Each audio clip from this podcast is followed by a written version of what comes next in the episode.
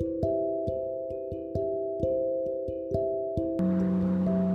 everyone. Welcome to today's Bible the podcast. I'm Sarah. I deliver to today's Bible verse for you.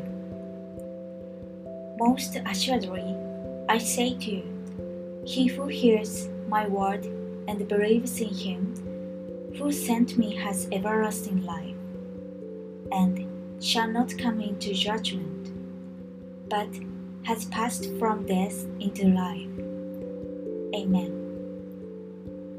Those who believe in Jesus are given eternal life and can have the hosts of heaven. Above all, we hope that we can have a good time with Jesus forever. There is no death, no sadness, no crying, no suffering. Thank you for listening. Hope you have a wonderful day.